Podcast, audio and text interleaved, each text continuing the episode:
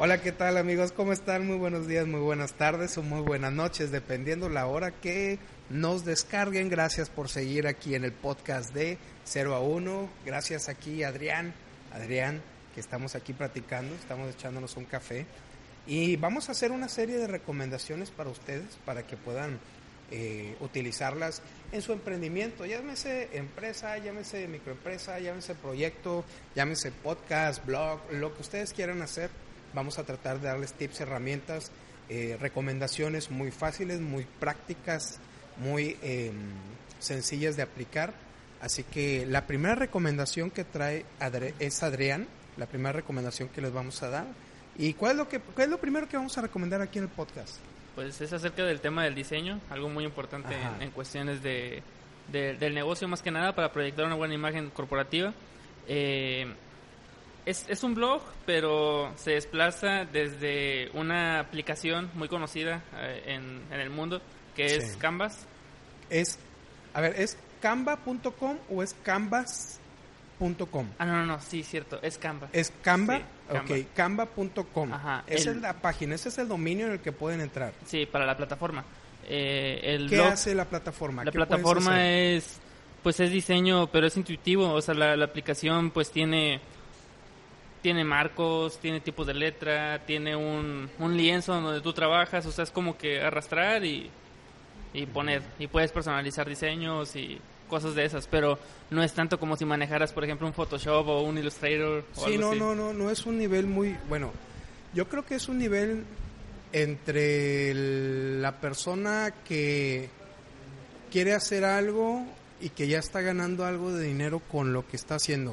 O sea, es un nivel como digamos, semiprofesional, pero te da muy buenos resultados. A mí me gusta mucho, yo lo he usado, eh, ¿sabes lo que me encanta? Es de que ya tiene, lo que, lo que me encanta de esa herramienta es de que ya tiene las, eh, las dimensiones ah, prediseñadas, por ejemplo, si tú quieres hacer un anuncio en Facebook, ya lo tienes. Si tú, tienes la, si tú quieres la cabecera de YouTube, la cabecera de Twitter, eh, no sé, una especie de, de, para tu blog, en, en, no sé, en tu página, ya lo tiene prediseñado, entonces tú lo vas llenando. Sí. Aparte de eso, está muy actualizado porque, como tú dices, tiene las dimensiones. Por ejemplo, si Facebook el día de mañana cambia algo sobre anuncios, cambia luego, luego inmediatamente. inmediatamente lo actualiza y pues ya puedes usarlo como, como es. Eh, bueno, es, es diseño, digamos, semiprofesional. El, la interfaz es muy básica, pero aún así para algunos puede ser difícil manejarla. Para eso existe este, este blog que voy a recomendar. Si quieren usar la aplicación, si no, como quiera les va a ayudar. Se llama eh, designschoolcanva.com y así lo encuentra.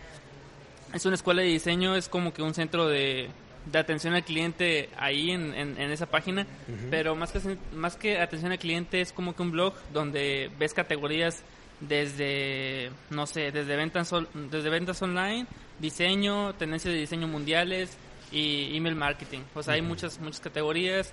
Te metes, hay un artículo y después sobre ese artículo hay tutoriales incluso para manejar la plataforma y poder aplicar lo que aprendiste en el artículo. Está muy práctico y más que nada muy gráfico. O sea, entras y luego, luego te encuentras con esa esencia de Canva, que es el diseño. Sí, y, fíjate que me gusta eso, la, la simpleza. Eh, pienso que cualquier persona lo puede usar, cualquier persona que tenga una computadora. E inclusive, aunque no tengas tú la idea de lo que quieres, te ayudan porque ya está prediseñado, ya está, eh, ya está la tipografía. Eh, eso sí, te arriesgas a, tener algo pues muy genérico, muy genérico, ¿no? Porque pues cualquier persona puede entrar. Em, es la gran mayoría de sus diseños son, son gratuitos creo que tienes que pagar por algunas imágenes o algo por el estilo. Pero vale la pena, por ejemplo, si quieres, no sé, iniciar tu página en Facebook y quieres un, logotipo rápido, sencillo. Eh, por supuesto, pienso que jamás va, va a reemplazar a un diseñador gráfico. creo que lo mejor es, es que le inviertas a diseño, eh, pero primero es importante saber qué es lo que quieres, porque puede ser que puede ser que tú quieras contratar a la persona y a lo mejor la persona te va a traer los diseñadores gráficos son artistas, ¿no? Hay gente que son este incomprendidas Y te van a entregar lo que ellos, la interpretación de las palabras que tú le diste, ¿no? De los conceptos que tú le diste. Sí. Pero si tú al momento de decirle, mira, quiero esto, específicamente esto, que cause esta reacción con estos colores, pues para empezar, eh, canva.com está muy bien. Oye, Canva no fue iniciada o uno de los inversores fue Guy Kawasaki, ¿no? Sí, de Ajá. hecho los, los que comenzaron la idea eran unos chicos de Sydney, es en Australia, ¿verdad? Sí, sí. bueno, sí, no me voy a equivocar. Eh, eran, eran de allá, eran, creo que la, la líder era un una diseñadora y los otros dos, no me acuerdo, tienen algo que ver con el diseño, pero eran tres, tres, Ah, tres chicos. Entonces empezó en Australia, Sí, la, en la Australia, página. Yo ajá. pensé que era en Estados Unidos. No, no, no, sabía. En, en Australia, en Sydney. Este, la comenzaron, le dieron como que, pues estaban intentando posicionarla. Consiguieron un inversionista que fue este este tipo del que del que hablas. Que que Ga- es- Guy Kawasaki fue el que creó la campaña Think Different de Apple. Ajá. Él se llama a sí mismo como una especie de evangelizador de marca, ¿no? Algo por el estilo. Sí. Hay unas hay unas pláticas muy muy buenas ahí de, de él en YouTube. Yo creo que deberíamos hacer un- tres cosas que debes de robar de Guy Ka- Kawasaki. Como quiera, no creo que le importe, ¿no? Que le robemos algo. O sea, Porque no- no también nada. robó. Yo creo que sí. Yo creo que De hecho sí. tiene un libro muy bueno. ¿Cuál? Se El llama del- el, el arte de empezar. ¿Y qué tal? ¿Cómo está el libro? Está, está bueno. De hecho, no te voy a mentir, este, no lo terminé de leer porque es, esto es una Biblia de... Está choncho, está Ajá, sí. grande, ¿no? Eh, creo que yo lo...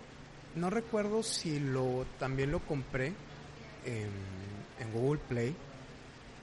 Y es... ¿Sabes? Me gustó porque es a veces muy específico.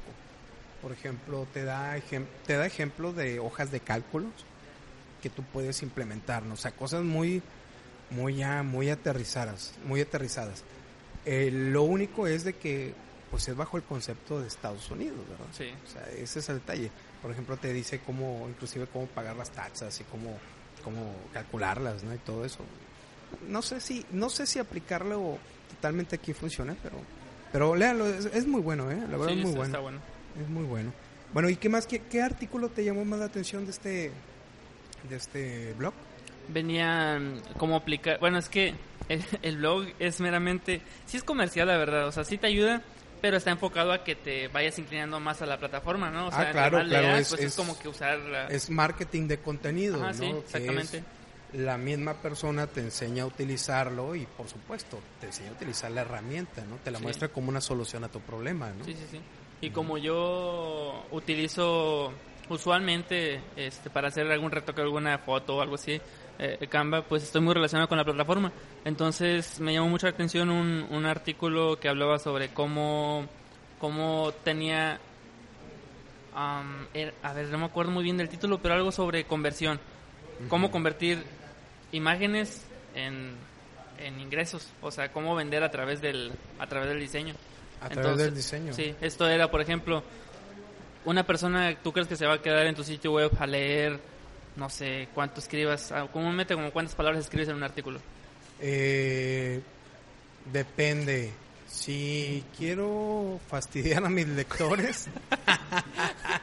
no, no sé, el último artículo así largo fue como de 3.000 palabras, más Bueno, o menos. Pero por lo regular eh, no pasan de los...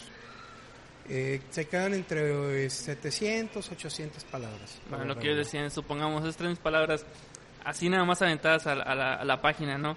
Sin ninguna, claro. sin ningún tipo de imagen o algún diseño bonito, pues simplemente, como tú dices, fastidian o la, o la vista ya de Es- tanto letra, pues se cansa, ¿no?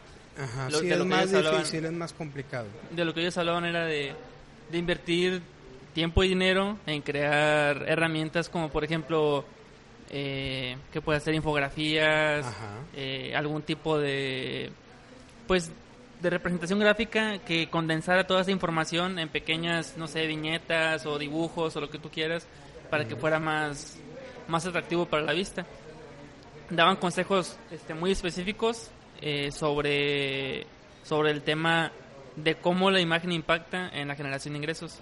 Entonces, ¿Y cuál es? Ah, fíjate, yo lo tengo claro, sí impacta. Porque, por ejemplo, al momento de que tú eh, creas un contenido, lo, lo distribuyes, eh, por ejemplo Facebook, eh, te mejora el alcance orgánico si es una fotografía, si es una imagen eh, y si está incluida con el, con el texto, ¿no?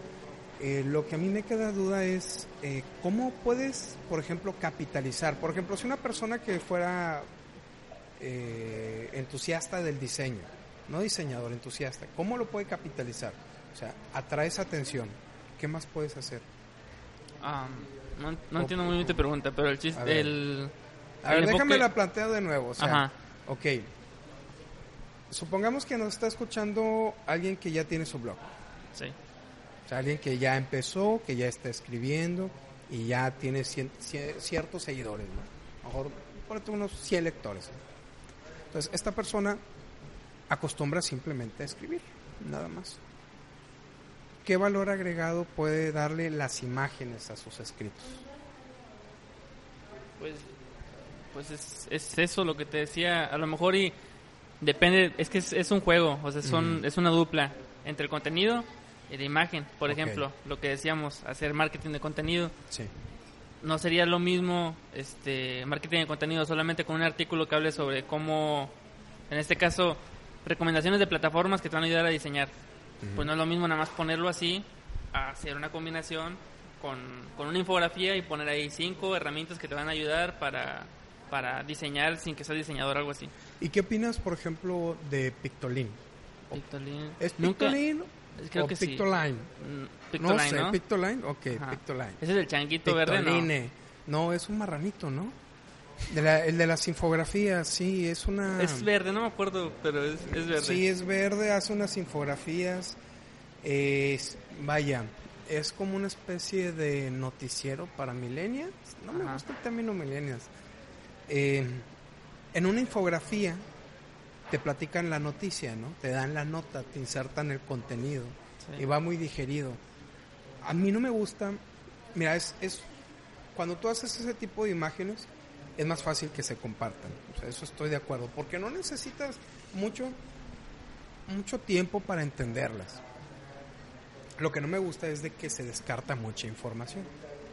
Ahora, yo soy de la idea de que si alguien te va a leer, no le va a importar si son mil, dos mil, tres mil eh, palabras, ¿no? O sea, si realmente eh, el tema es interesante y lo expones de una manera adecuada, yo creo que no hay ningún problema. ¿Las imágenes funcionan? Sí, sí funcionan.